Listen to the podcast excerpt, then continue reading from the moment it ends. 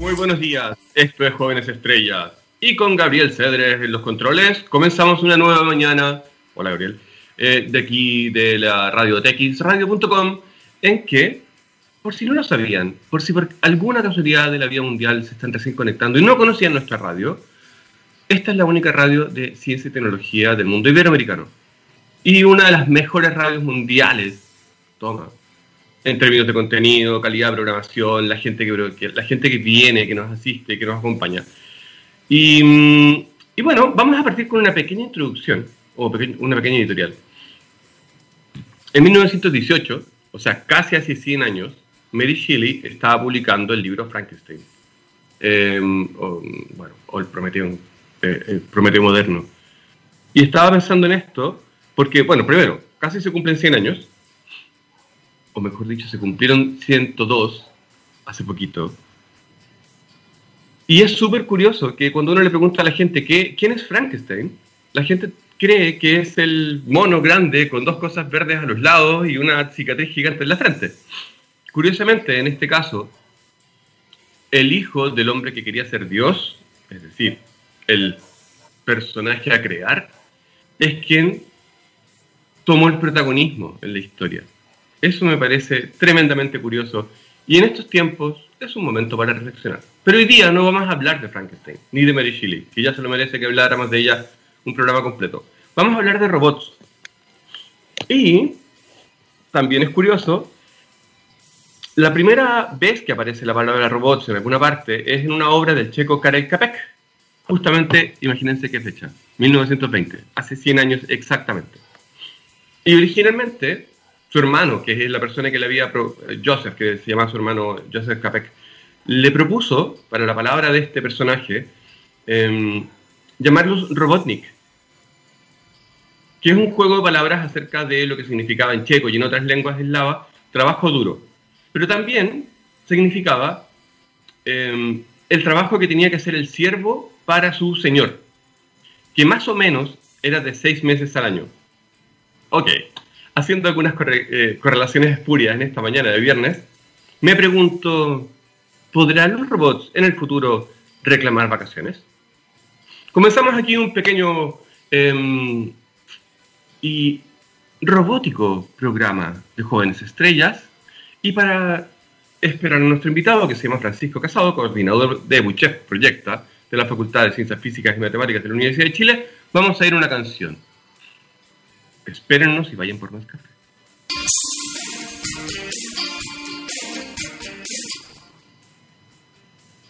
Como ya saben, estos jóvenes estrellas, espero que hayan ido a buscar café o algo de jugo, o si son así eh, extremadamente bacanes, pueden hacerse un smoothie, como yo.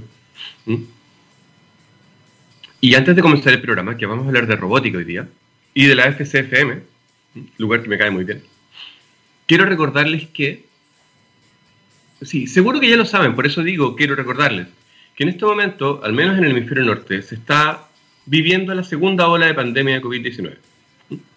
¿Qué pasó?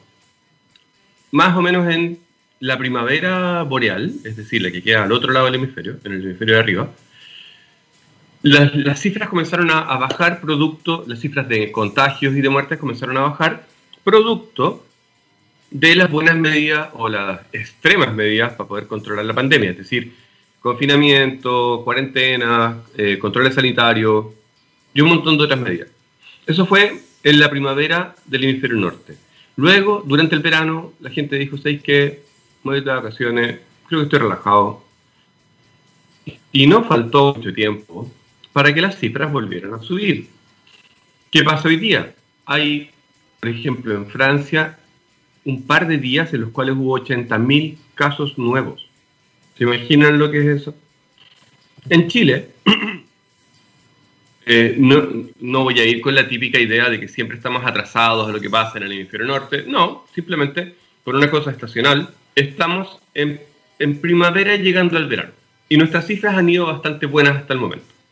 Sin embargo, continuamos todavía con más o menos 1.500 casos diarios 1.500 casos diarios, repartidos alrededor de todo, de todo, nuestro país, en, cada una de las regiones.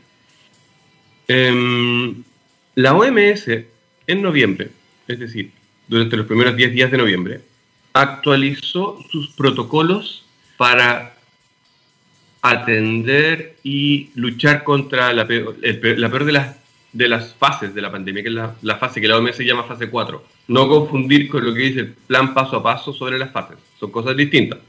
En este caso, y mm, a modo de referencia, la OMS plantea cuatro, cuatro escenarios originalmente. El escenario cero, donde no hay casos, onda protéjase, tenga ojo, pero no, no tiene casos. El segundo, hay casos importados o muy aislados. El tercero, hay grupitos de casos identificables. Y el cuarto, que lamentablemente si no hay una buena coordinación, si no hay buen testeo, es el que se termina dando, es cuando hay transmisión comunitaria. Transmisión comunitaria significa básicamente, sí, tenemos muchos casos y no sabemos de dónde vienen. Más o menos.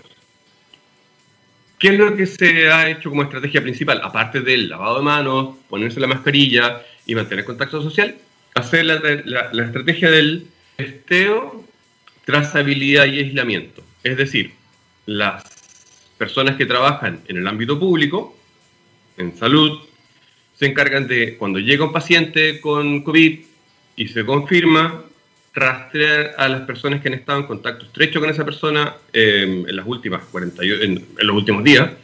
Se trata de hacer este contacto con las personas que, que hayan estado cerca del contagiado o de la contagiada, ojalá en 24 y máximo 48 horas, para que no siga contagiando, y se les mantiene en cuarentena. Sin embargo, la OMS se dio cuenta, a partir de muchos informes, estamos hablando de la OMS eh, eh, internacional, que cuando tú haces, por ejemplo, cuarentenas en el caso de, de, la transmisión comunitaria, si haces cuarentenas muy grandes, donde hay clústeres dentro, pero no los puedes identificar, las, em, las consecuencias de la pandemia, o sea, perdón, las consecuencias de la reclusión podrían llegar a ser peor. No, no, no, no podrían llegar a ser peor pueden ser bastante malas para las personas, tanto en lo social, en lo económico, como en lo personal o lo psicológico. Esto incluye violencia doméstica, incluye problemas propios del aislamiento, físicos, por ejemplo, y mentales. Y lo que plantean, esta es una idea bastante compleja, es tratar de retomar la fuerza para poder, em, por ejemplo, volver a hacer cuarentenas si fuese necesario, pero hacerlas de manera más reducida. ¿Por qué? ¿Qué es lo que dice la OMS? La OMS dice, perfecto, teníamos cuatro fases hasta hace poquito. Ahora son siete, ¿vale? La fase 4 se dividió en eh, tres, cuatro, cinco, en cuatro partes, en cuatro fases más.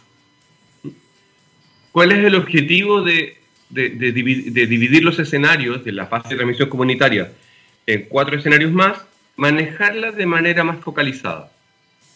La OMS lo que está pidiendo hoy día a los países es que, además de lo que ya están haciendo, cuando estén en un escenario de transmisión comunitaria, repito, esto es cuando tienes distintos casos de distintos lados y no sabes bien de dónde vienen, manejarla al nivel eh, al nivel político, al nivel de, administración, es decir, comuna, por ejemplo, más pequeño posible, más local posible, para que las personas que tienen que estar en cuarentena sean efectivamente el lugar geográfico donde debes mantener la cuarentena y así las otras zonas eh, no tengan que sufrir los efectos negativos de las cuarentenas.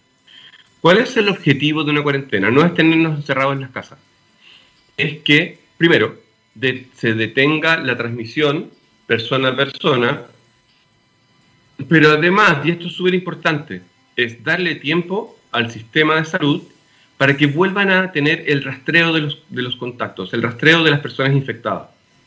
Esa ha sido hasta el momento la estrategia para el control de la transmisión comunitaria. ¿Mm? Ahora que se acerca el verano. Y nosotros ya sabemos todo lo que ha pasado con el comportamiento social y el comportamiento del virus en el hemisferio norte. Señoras y señores, les pido por favor, tengan ojo. Estamos cansados después de casi un año de, reclusión, mascarillas y demás. Se viene la época en que normalmente hacemos Navidad, hacemos, o bueno, siempre hacemos Navidad, pero es la época en la cual nosotros tomamos vacaciones en este lado del mundo. Y es ahora cuando uno puede decir así casi con total seguridad que va a venir una segunda ola de contagios. Diciéndolo en el mejor de los chilenos, no sea pavo, no sea pava. Ahora mismo es cuando tenemos que usar mascarilla, más que nunca. Tenemos que mantener el, el, el distanciamiento social. Tenemos que respetar las burbujas sociales que nos hemos creado, porque claramente nadie puede vivir solo. No estamos hechos para eso. Y si por alguna razón no puede evitar el irse de vacaciones, trate de no irse con el hijo del amigo y con los primos del lado y arrendar una casa con los vecinos y que los vecinos vienen con el pololo o con la polola. No, haga eso, no lo haga, no lo haga porque resulta que si, mira, hemos naturalizado el tema del, del COVID. En principio era como miedo, casi pavor, pero hoy día es como, ah, no, que COVID, sí, total, se muere un 20%, o sea, o se mueren menos y se infectan tanto.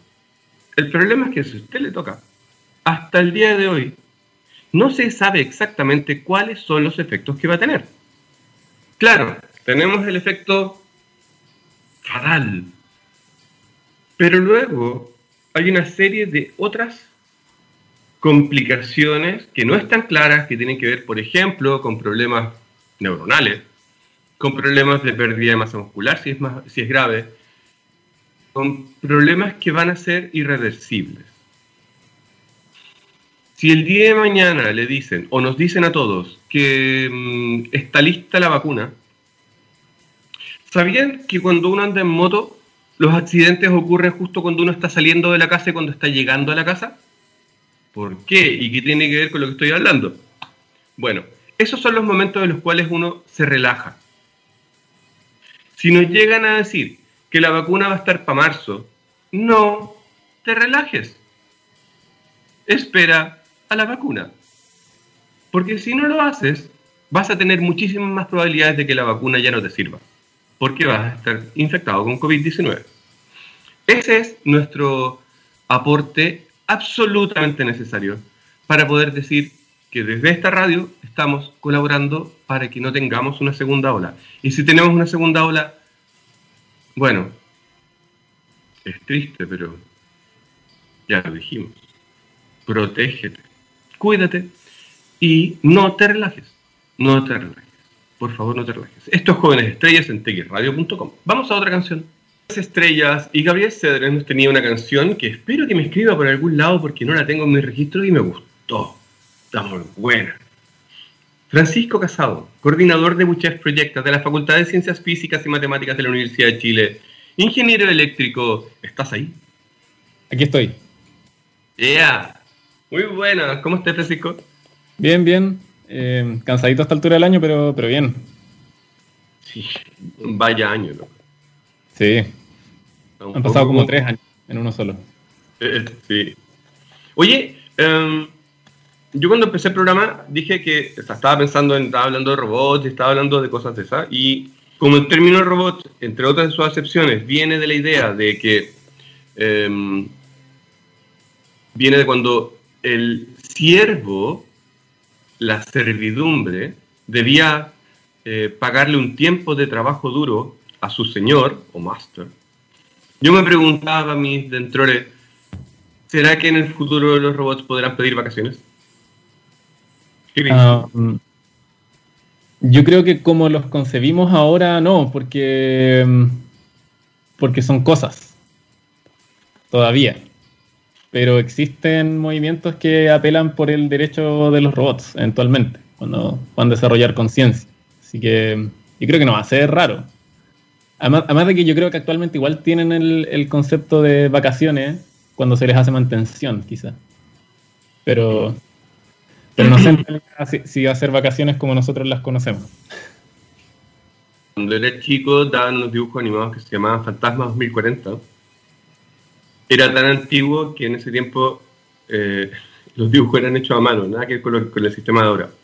Y había un, robot que se llamaba Fractal. ¿ok? Tenía personajes raros, el gato se llamaba... Eh, ah, ya me voy a acordar. Pero todos los nombres de los personajes eran muy particulares. Y había un robot en, un, un robot en particular que tenía esta capacidad de poder auto, autorreferenciarse. Estamos súper lejos de eso, pero al parecer estamos trabajando en que algo así pueda pasar en el futuro. Y por eso estamos conversando hoy día, ¿cierto? Sí. Primero que nada, y esto está fuera de pauta, ¿yo me puedo conseguir uno de esos kits que reciben tus alumnos o no? Eh, de poder puedes. Ahora, la cantidad que nosotros tenemos es solamente para estudiantes. Sin embargo, eh, creo que la- la- una de las cosas más valiosas lo conversábamos con uno, con uno de los ayudantes que, que estuvo involucrado en el diseño del kit, porque no fue un kit así como que nosotros agarramos parte y sino que lo tuvimos que pensar para que fuera eh, útil para enseñar. Eh, es que todas las partes son comercialmente disponibles, salvo las que uno puede fabricar en un Fab Lab, por ejemplo, o con cualquier tecnología de fabricación digital de manera cada vez más accesible. Entonces, eventualmente, nosotros tenemos toda la documentación y pretendemos hacerlo cuando nos dé el tiempo, subir todo esa, ese conocimiento y que cada persona pueda replicar la experiencia si es que quiere. O sea, va a quedar Bueno, libre. Pongamos, pongamos en contexto. Estamos hablando de una actividad, un- de, una, de un proyecto de Buchef Proyecta y Ujú. del curso, no me, acordé, no me puedo acordar el nombre completo del curso, imposible. Pero básicamente ustedes le pusieron City Robots, Sí, ¿cierto?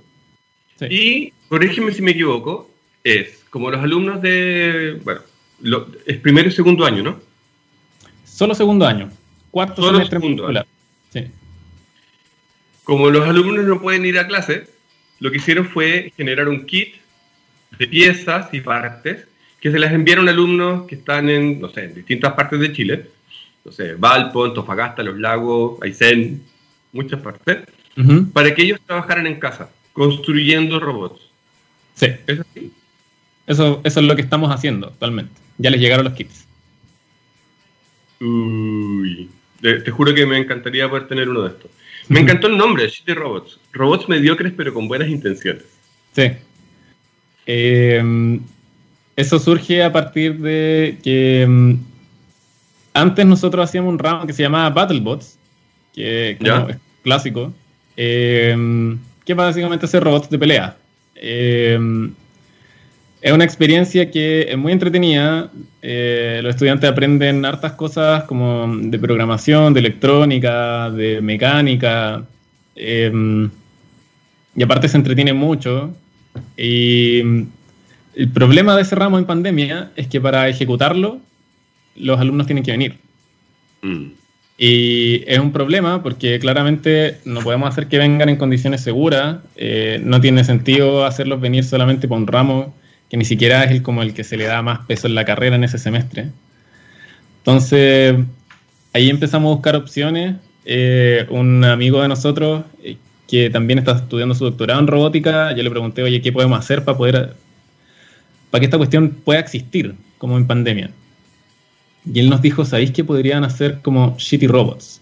Eh, no sé si ubicas a, a Simone que es una inventora, maker. Ella, ella como que creó el, el término de shitty robots, eh, haciendo robots que hacen tareas sencillas. ¿Ah? Eh, ella como que acuñó el término haciendo robots que hacen cosas muy sencillas pero de manera demasiado rebuscada, simplemente porque es entretenido hacerlo como con electrónica y con motores y con todas esas cosas. Entonces, si la busca, es una sueca, si no me equivoco. Esto me, Eh, me recuerda el, el- el surtidor de comida para Einstein de, de Volver al Futuro. Es la misma lógica. Eh, es como a veces soluciones sobre tecnologizadas solamente porque usar la tecnología es muy divertido. Entonces, esta chiquilla hace como un montón de máquinas que son ridículas. Por ejemplo, un, un robot, un brazo robótico que le sirve el cereal, el, el desayuno, y es un desastre porque está súper mal calibrado, pero, pero lo hace funcionar. Entonces uno lo ve y uno dice, qué ganas de poder hacer esa cuestión yo en mi casa. Y ahí se nos ocurrió eso y empezamos como a también tratar de mezclarlo, como todo esto, este componente lúdico, con un componente que nos permite enseñarles a los cabros y ahí llegamos a, una, a un diseño de robot y de un kit que tiene todo lo necesario para que ellos aprendan los fundamentos de robótica, así como de robótica industrial. ¿Ya? Y eh, que también les permita entretenerse en este tiempo que al final es como...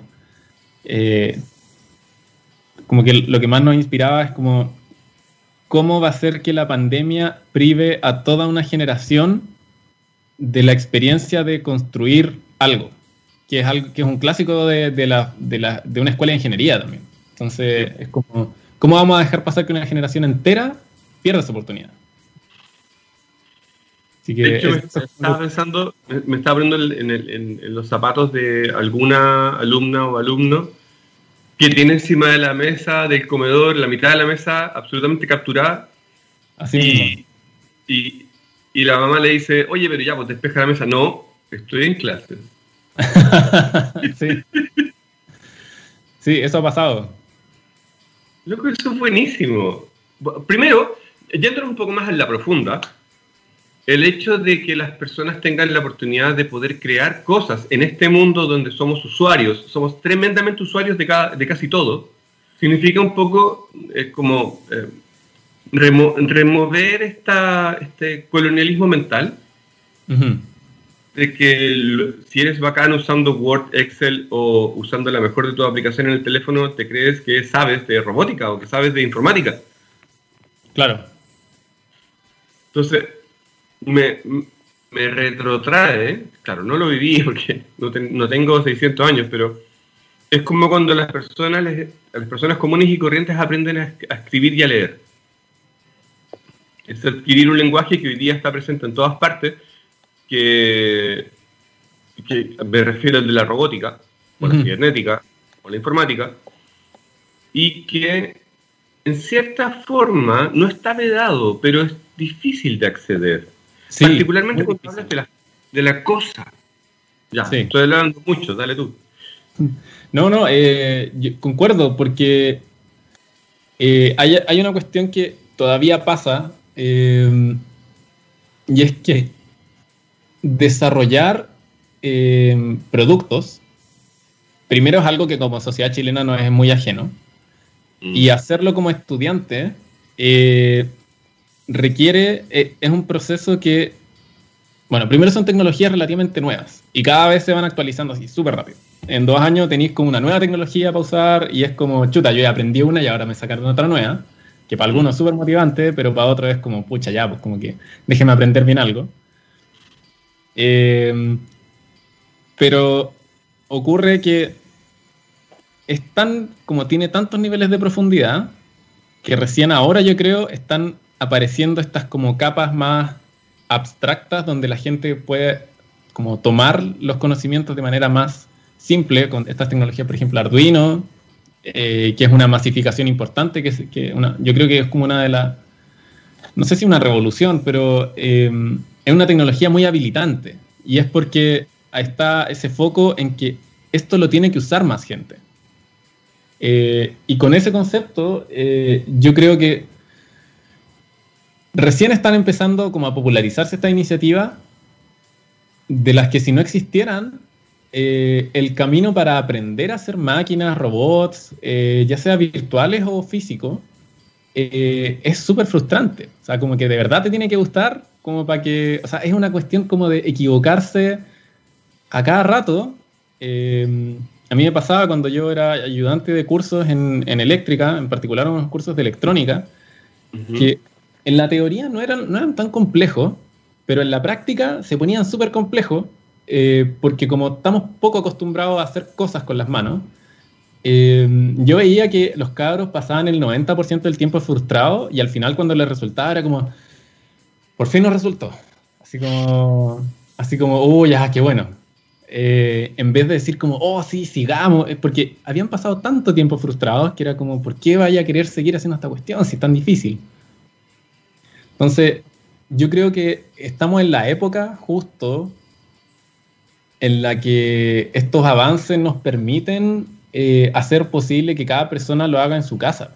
el, hecho de que una impresora 3D ahora cueste lo mismo que un, eh, se están acercando mucho a las impresoras multifuncionales. O sea, una impresora 3D vale 150 mil pesos y yo creo que de aquí a 5 años más probablemente va a costar menos de 100. Eh, cada quien va a poder imprimirse sus cositas para la casa, como, oye, ¿sabéis que me falta un topecito para la puerta? Lo imprimo en 3D, como, eso va a pasar, ya está pasando. O sea, yo pude tener una impresora 3D ahora en, la pandemia, me imprimí una cantidad de cosas así como ridículas, como ganchitos para los paños de la cocina, como... Es una solución súper sofisticada, pero... Pero funciona. Es como cada vez más, fácil. Me llevas a uno de los temas que te quería preguntar. Em, cuando, y voy a tratar de ponerlo con un ejemplo primero cuando apareció esto de la, televisión digital, cosa que no aprendió en Chile, em, había una gran discusión acerca de cuál era la norma que se iba a usar, si la europea, la japonesa, la norteamericana. Y siempre gente, o sea, gente con la que yo me relacionaba en ese momento, que me relaciono todavía, me preguntaba, oye, pero ¿cuál es la mejor? Y yo le decía, loco, es como comprarse un auto. Primero ve para qué lo querí. Claro. Y, y, una de las preocupaciones principales en mi caso con el uso de las tecnologías, ya sean tecnologías muy básicas o tecnologías súper complejas, es que a veces no adquirimos conocimiento basado en lo que queremos hacer, sino que adquirimos conocimiento en base a lo que la máquina hace. Sí. Y ahí viene esta cosa de la, la relación entre, por ejemplo, los desarrollos científico-tecnológicos y la idiosincrasia son los que, los que terminan moldeando la cultura de las personas. Sí. Em, ¿Estás de acuerdo con lo que estoy diciendo? Em, estoy bien de acuerdo. Ahora, ¿cómo, perdona, ¿cómo, ¿cómo puede influir el hecho de que las personas puedan armar estas piezas, estos robots, estas cosas en su casa? Eh, yo creo que lo que hace es eh, cambiar un poco el paradigma de lo que estamos acostumbrados a hacer. O sea, es como la básicamente es la oportunidad en que la tecnología nos dice eh, probemos algo nuevo, como salgamos de, lo que estamos acostumbrados a hacer o, de lo que tradicionalmente eh, terminan siendo nuestras soluciones. Eh, yo creo que se mezcla un poco con la posibilidad de que podemos hacernos dueños de, como de las decisiones y de que ya no sea como veamos a quién le copiamos el modelo, sino que es veamos nosotros qué modelos podemos hacer. Yo creo que igual es, como un cambio de mentalidad bien potente. Creo que en las escuelas de ingeniería se hace harto. Ahora que creo, que, creo también que en la práctica eh, lo que significa, como ya, como súper concretamente, como en el curso, darle la posibilidad a los estudiantes de que se, como vinculándolo a, como, a qué es lo que estamos acostumbrados a hacer, eh, darle la posibilidad de que hagan las cosas en su casa es también darle la posibilidad de que se equivoquen y de que aprendan harto, porque al final como estamos tan acostumbrados a que, a que las cosas las copiamos cuando ya están listas, en realidad no están aprendiendo como sustancialmente cómo funcionan las cosas. Como, estamos, eh, como estás diciendo tú, eh, estamos acostumbrados a aprender cómo funciona la máquina versus a nosotros crear la máquina. Eh, y al final lo que estamos haciendo con esta experiencia es darle la posibilidad a ellos de que ellos digan como qué es lo que queremos hacer y en el proceso van a aprender muchísimo más porque claramente nosotros no sabemos hacer. Pero para hacer, la única, o más bien la mejor manera de hacerlo, eh, la, mejor manera de aprender es haciendo nomás. Y equivocándote. Claro. Porque, claro, como uno no sabe, uno se equivoca. Pero de ese error se aprende harto. Entonces, se vincula un poco también con lo que te decía, que este proceso de aprendizaje tradicionalmente es súper frustrante, sobre todo en, este país, en, otros países lo tienen un poco mejor resuelto, donde ya tienen como bien empaquetadas las tecnologías, la empresa que fabrica los chips está en la ciudad al lado, como que existen esas cosas. Pero acá, como todo nos llega importado, eh, tenemos que probar eh, y equivocarnos hasta que resulta. Y en algún momento yo creo que eso, ya eh, genera un volumen de conocimiento, no solamente porque hay documentos escritos, sino que porque hay una masa de gente que domina el tema, eh, donde todos ya empiezan a crear este nuevo lenguaje que es muy propio de acá, sobre cómo ocupar esta tecnología para lo que queremos hacer. Eh, y ahí yo creo que es vital eso como de, darle la oportunidad a los estudiantes de que se equivoquen. Francisco, eh, esa es una cosa muy particular del curso, del curso y, particular, y, también de la FCFM, entre paréntesis, ya sabes lo que significa.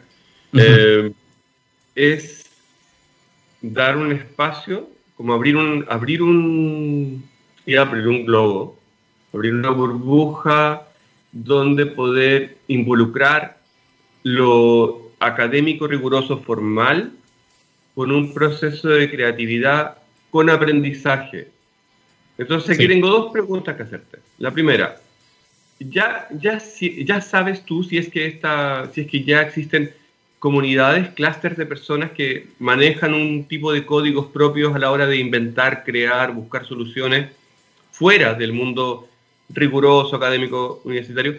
Y la pregunta número dos, que quizás es más compleja, ¿es posible o se está haciendo alguna eh, recopilación algún trabajo de sistematización de estos grupos, que sería como unos proto, proto Silicon Valley, por decirlo de algún modo. Claro. ¿Mm?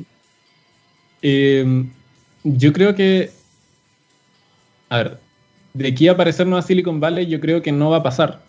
Eh, porque... No, yo, estoy pensando, no, que seamos aquello, porque no, es, no es nuestro camino, sino que como gente que se empieza a juntar a crear cosas en los garages, cosas de ese estilo, no sé. Sí, yo creo, em, esto es desde un punto de vista súper personal, en realidad no lo he investigado tanto, pero em, creo que los Fab Labs y la red de Fab Labs, eh, aquí voy a hablar de los Fab Labs porque en verdad son amigos súper buenos, son súper bacanes. Em, Chile tiene 17 Fab Labs eh, y la gracia de un Fab Lab es que no sé si tú ubicas como los makerspace y ese tipo de como lugares donde se junta gente a, construir cosas, a fabricar, a, hacer. Son makers, hacedores. Em, a mí me gusta la traducción en español porque es como demasiado como explícita y fuerte. Hacedores. Eh, claro.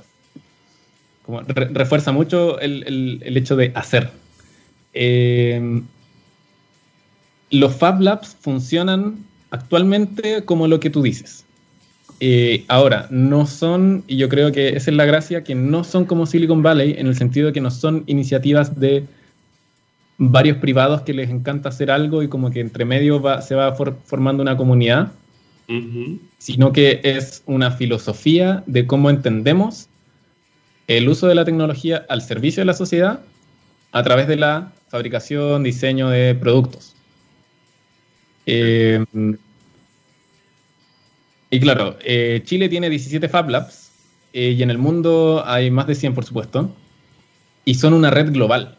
O sea, son todos como una, una secta cada vez más grande que tienen filosofías bien interesantes para compartir y desarrollar conocimiento. Entonces, si la pregunta es como, ¿quiénes son? Yo creo que los que tienen más potencial de hacerlo son ellos. Eh, partiendo porque están organizados y porque tienen un horizonte común. Eh, de hecho, gran parte de las cosas que nosotros hicimos para los estudiantes dentro del kit se hicieron en un Fab Lab. Eh, todas las partes que no, podíamos comprar, dijimos como, o sea, está el Fab Lab de la universidad, que podría haber sido un laboratorio como cualquier otro, pero aparte hay un tema que tienen los Fab Labs que el creador lo, explica muy bien con una, con una reducción del del, como de todo lo que se trata este concepto, que no, recuerdo si es un laboratorio o es un concepto, que es el Bits and Atoms. Es como lo que se hace en el Fab Lab es compartir eh, la información a través del mundo para que en cada lugar se fabriquen cosas. Entonces, no, no, no, no importa dónde estés, tú puedes diseñar acá y construir en Europa. Eh, y eso es fantástico. Es como una cuestión así como de, no necesitáis fabricar acá, mandar un mueble a Europa. Tú mandas el plano y allá, allá lo fabrican. Porque las herramientas están estandarizadas, porque la compartición del conocimiento eh, está muy bien sistematizada.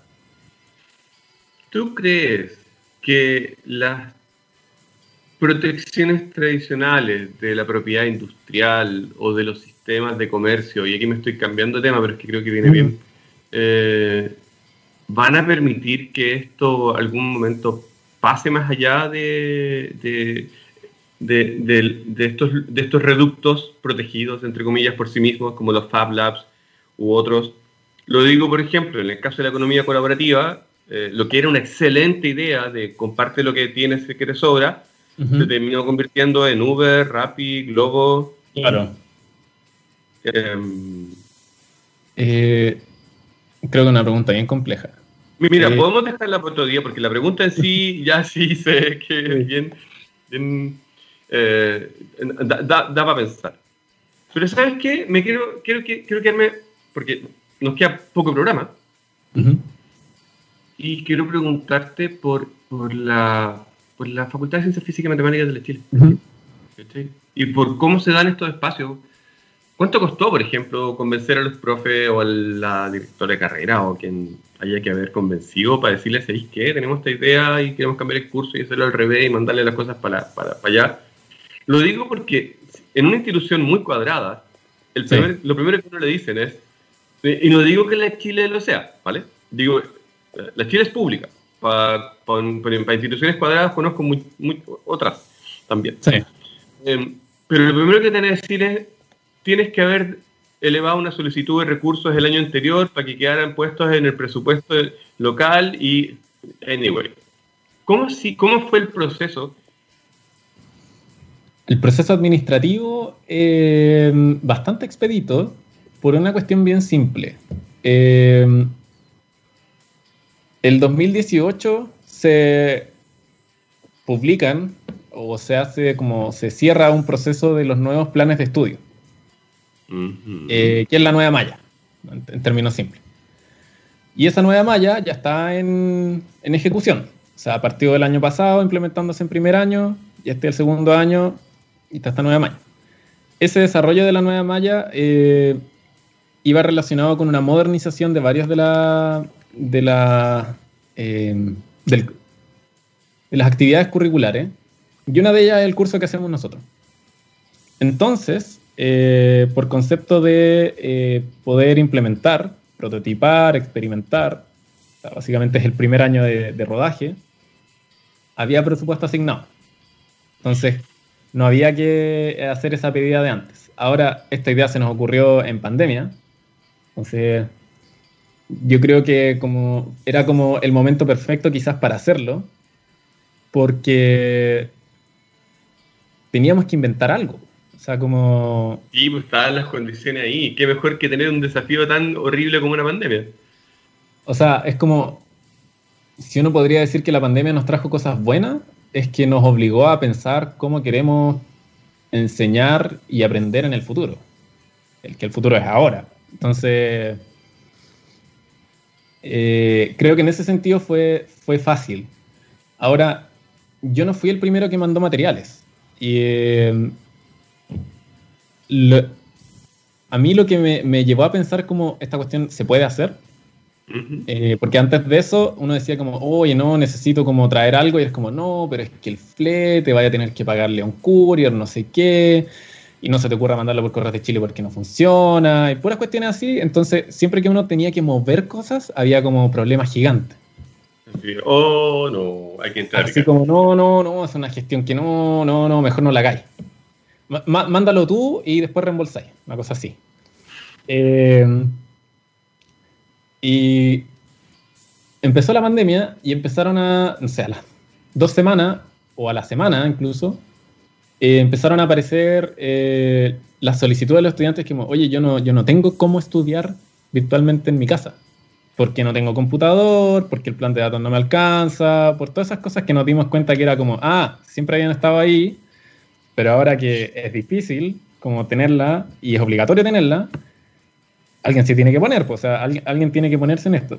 Y ahí yo valoro harto la, actitud que tuvo la, escuela en general de empezar la, Escuela de Ingeniería y Ciencia, eh, de la mano de su directora, que yo creo que lo que mejor ha hecho ha sido que se mantiene comunicada con todos los actores, para que esta cuestión no sea un despelote, y ha logrado ordenar la situación al punto en el que como que ya nadie dice como, oye, no tengo la herramienta en la casa.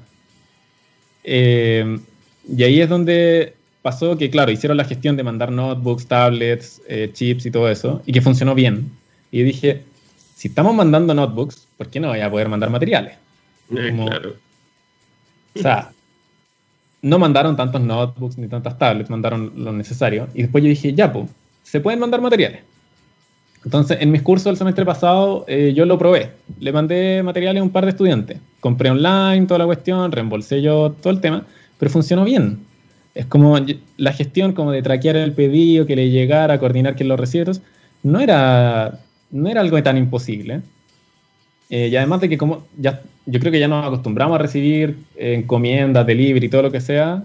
Sí, no me digas nada, el one click de Amazon me tiene quebrado. Entonces, con esa facilidad yo dije, ya, pues, lo que viene es hacer que esta cuestión sea factible en términos económicos. Entonces empecé a buscar kits de robótica. Eh, justo en ese tiempo yo estaba involucrado en el, desarrollo del ventilador mecánico de la universidad. Eh, entonces compartíamos con un grupo de makers, básicamente, que estábamos como tirando ideas y era, era como un lugar súper fértil para sacar cosas para más adelante. Yo les digo así como, ¿cómo puedo hacer? ¿Cuál, cuál es el robot más básico que me permite aprender. Y ahí ellos me dieron varias ideas, como nos basamos en, los mecanismos de las impresoras 3D, que son mecanismos industriales, llevados a escala pequeña. Eh, y ahí, claro, me puse a cotizar eh, proveedores nacionales, porque extranjero no iba a ser imposible.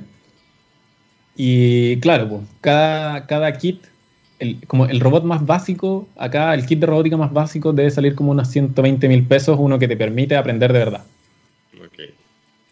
No teníamos esa plata. Entonces nosotros dijimos, ya, pues, eh, a ver, empecé a hacer como una lista de partes, me colaboró Ulises, que es uno de los ayudantes, que te mencionaba delante. Y ahí empezamos a bajar, dijimos, ya, pero construyámoslo nosotros. Nosotros sabemos hacer esto. Veamos qué partes podemos comprar, veamos qué partes podemos hacer. Y llegamos a un total que por menos de 50 mil pesos tú tenías un kit completamente funcional. Todo no necesitas nada más. Nada. Todo Arduino, perdón. Eh, desde la poder hasta los cablecitos para conectar cositas, todo, todo. Yo sé que esa misma es una innovación que ojalá aquí mismo, o sea, de verdad cuando yo decía, oye, yo quiero un kit, eh, es porque de verdad que, o sea, ahora en pandemia estoy aprendiendo a tocar clarinete, ponte tú, porque había que hacer algo eh, que ya me está yendo bastante bien, pero me, me, me, me vendría bien para mis manos, ¿cachai? Para mi cabeza, poder relacionar lo que pasa dentro de los bits con, el, con, con la materia. Claro. Y además pa, tengo la sensación de que tenemos como una coraza encima que nos impide pensar más allá de las capacidades de las máquinas que tenemos. El ejercicio de usarlas y de construirlas te abre la cabeza. Ah, una cosa muy importante. Quiero mandarle un saludo a Luisa Pinto que es la directora de la Escuela de Ingeniería en Ciencias, de la Facultad de Ciencias Físicas y Matemáticas de la Universidad de Chile. Em, porque siempre hay muy buena referencia de ella, básicamente. bueno, nos van a quedar, nos, quedan, cuatro minutos. ¿Vale? Esto, esto pasa muy rápido. Sí, bueno, igual aprovecho de cerrar como cuando nosotros tuvimos eso. ¿Ya? Eh, yo dije como ya, me da justo, me da justo el presupuesto que yo tenía para el curso, para la cantidad de estudiantes y todo. Y yo dije, ¿sabéis qué? Está un poco justo, no sé qué. Y me dijeron, ¿sabéis qué? Para lo que tení, vale la pena probar, démosle nomás, que salga lo que tenga que salir, porque esta experiencia nos va a servir para el próximo semestre y para cualquiera que lo quiera copiar. Entonces, creo que ese fue como ya el empujón que fue como, o sea, de ahí todas las gestiones de hasta comprar por, por eh, mercado público y onda, todo súper expedito. Eh, porque al final estábamos, era como un grupo grande de gente que estaba como expectante de ver qué es lo que pasaba. eh, que estaban interesados por, por, cambiar la manera en la que hacemos las cosas. Y, y, también porque, porque los estudiantes no se pierdan la experiencia como relevante. Nosotros igual habíamos hecho el esfuerzo, no, le, no les avisamos a los estudiantes hasta como en la semana 7 de clase de que iban a tener un kit. Eh, y eh, nosotros la primera semana le dijimos, bueno, esto va a ser un curso, no sé qué, de diseño, entonces va a ser todo virtual y no sé qué. Y los carros así como, mm, pucha, ya, sí, igual entretenido, pero pucha, qué lata. Y cuando le dijimos la semana 7, así como, cuando ya estaba listo, así como puesto en cajas, así para mandar, quedaron así como fascinados. Y de ahí, eh, bueno, enviamos al final las cosas por correo de Chile. Voy a aprovechar de, redimir su, su, imagen. Eh, porque llegaron en 24 horas los kits. Ah, wow. Para, los que creen que no, que no funciona, funciona perfecto. eh, así que eso. Eh, y lo otro es que los robots ya están funcionando y los cabros ya nos están mandando. La, gracia es que, como los cabros ahora todos ocupan Instagram, si tú te metes al, al Instagram de, de, nosotros, de Bochef Proyecta, arroba bochef-proyecta, eh, cada vez que los cabros nos etiquetan con su robot funcionando, nosotros lo reposteamos y, y nos va súper bien. Como la gente dice, como, oye, de verdad están funcionando estas cuestiones. Y para nosotros igual ha sido como, como súper loco ver que, por ejemplo, yo que salí hace como unos tres años, eh, y que en su momento cuando me tocó estar en la etapa de ello, con suerte existía el Arduino, así como, oye, existe el Arduino. Claro, eres... Y ahora los veo así como casi como súper naturalmente armando un robot súper complejo.